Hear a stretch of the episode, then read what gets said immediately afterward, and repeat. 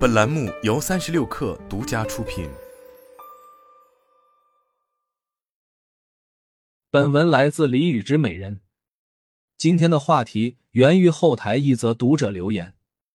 留言的主人公，二零一六年毕业就应聘到这家公司上班，工作多年，加班更是不计其数。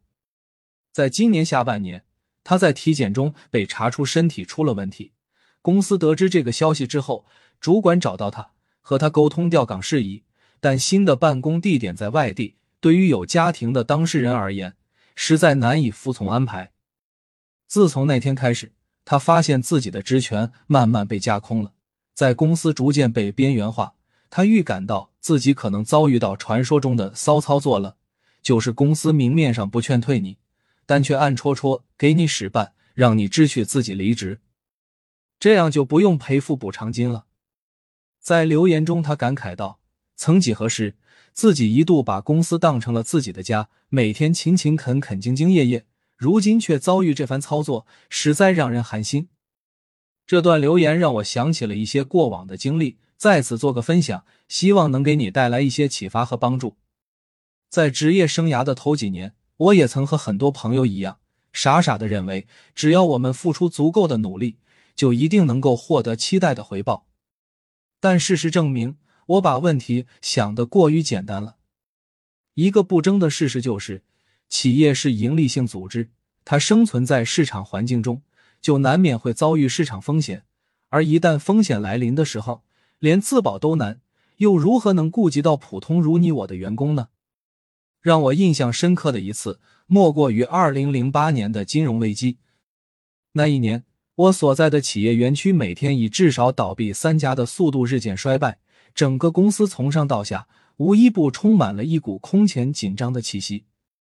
有一天下午，我在公交车里和设计部的一名女同事安闲聊天。那个时候，安和我一样，也是刚刚休完产假，孩子也才不到半岁，两个初为人母的新手妈妈在一起，总觉得有聊不完的话。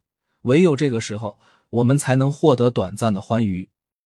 可就在第二中午休息的时候，安在 QQ 上给我发来一个链接，正是昨天我和他打听的某款品牌的尿不湿的购买链接。然后他怅然的说了句：“好字珍重。”收到这四个字的我，赶紧来到他的办公室，这才发现安已经离开了。原来安上午被人事部叫去谈了话，被成功的劝退了。公司给到的劝退理由简单而明确：一，安负责的某区域海外市场产品因受到金融危机影响，产品订单量呈现断崖式下跌，而安作为该产品的设计师，渐渐变得没那么重要。二，安产假休完回来，还有每天一个小时的哺乳假，投入到工作的精力和专注度多少会受到影响。而他的工作量越来越少，交给同部门的其他同事完全没有问题，也就意味着安不再那么被需要了。三，安来公司的时间较长，薪资也涨到了一个不错的水平。对于公司来说，他的产出和在他身上的成本投入渐渐变得不对等了，慢慢的变成了公司的负担。从劝退安开始，公司上下人人自危起来。我至今还记得。很多在公司干了十几年的老员工们都哭了。他们说，公司对自己的意义已经完全超过了一份工作的范畴。在他们看来，这不仅仅是一份物质保障，更是一份归属感。但这份难能可贵的归属感，在市场规律面前依然不堪一击。也就是从那一刻开始，我才真正意识到，在企业打工从来都不是长久之计，更没有什么所谓的稳定。如果我们自己都不为自己谋划，一旦公司遭遇危机，覆巢之下安有完卵？随着经济的逐渐回暖，留下来的员工恢复了原先的薪资待遇，人们好像很容易好了伤疤忘了疼，继续一天天的过着重复的生活。那个时候的我开始琢磨，我未来的路到底要怎么走？我总觉得哪里不对劲，但又不知道往哪里发力。我和很多人一样。上着一天又一天的班，每天忙碌的不明所以，回到家中如一滩烂泥，什么也不想说，什么也不想做。在相当长的时间里，我像是在黑暗里摸索，没有人能够明白我的痛苦。他们都说我想的太多，他们都说我身在福中不知福。是啊，在他人的眼里，我有个不错的家庭，有份稳定的工作，只要好好做下去，就能和很多人一样安稳退休，有何不好吗？可是，这真的是我想要的人生吗？从危机中侥幸逃脱过来的我，渐渐的对企业以及个人发展有了冷静的思索和认识。我渐渐明白，企业不是家，更不是学校。除去少数大公司可能会有人才发展战略之外，绝大多数的中小企业根本不会把人当做资源，更多的是把人当工具。有些时候，老板告诉你公司离不开你啊，你所在的岗位多么重要，请不要当真。有可能只是这个岗位没什么人愿意做，而公司的活儿总要有人做。你是性价比最好的那个，并不代表你有什么核心竞争力。更不代表你具备所谓的不可替代性。我渐渐意识到，自我探索和成长之路是没有人可以替你完成的。在漫长的时间里，我学习各种知识，参加过读书会，去到心理咨询机构做疗愈，等等。渐渐的，我发现了一个惊人的事实，那就是在过去将近三十年的时光里，我几乎都是按照他人的期待在活。我从来不知道自己是谁，也从来没有认真分析过自己的特质和优势。经过这些年的探索，我渐渐走出了一条属于自己的路。有不少来访者在咨询快结束的时候，会问我一个问题：“小李老师，该怎么做才能找到属于自己的道路呢？”从过往经历以及千万来访者的咨询案例中，我总结出三点心得和体会：一、有意义或者有价值。是我们内驱力的根源。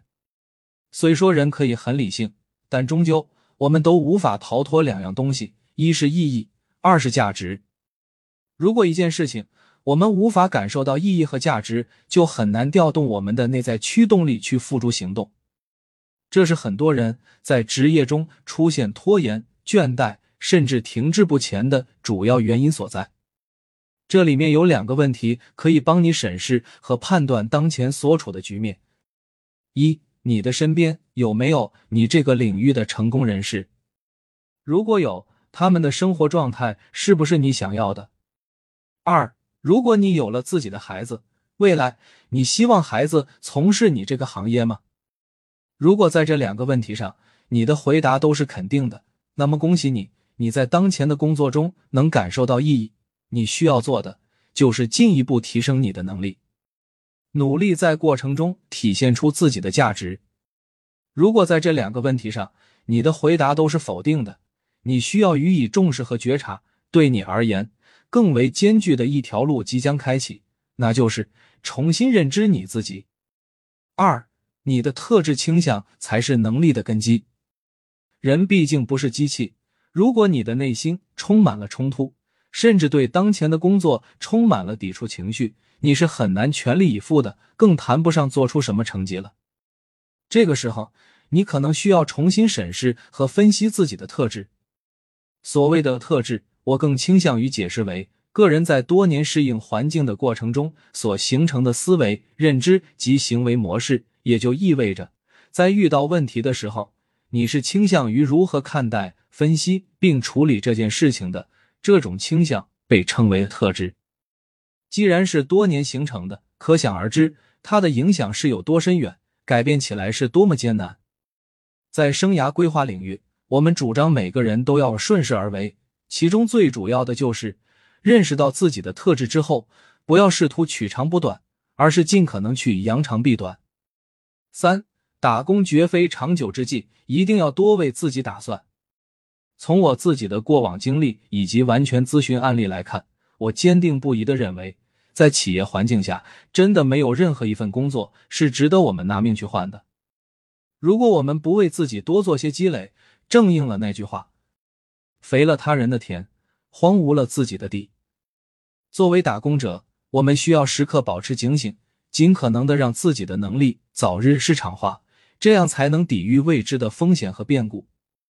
正如有人说的那样，程序员们可以自己写程序接外包，文案们可以自己找路子给自媒体投稿，美术可以接插画的活热爱文学的有空就多写写，说不定你的人生还能开启新的可能性。而一味鼓吹加班奉献，除了滋长职场中无谓加班和老板们变相压榨员工的风气外，真的能提高工作效率吗？而劳动者应该享受的福利和相应的法律保护，难道不应该早日提上日程吗？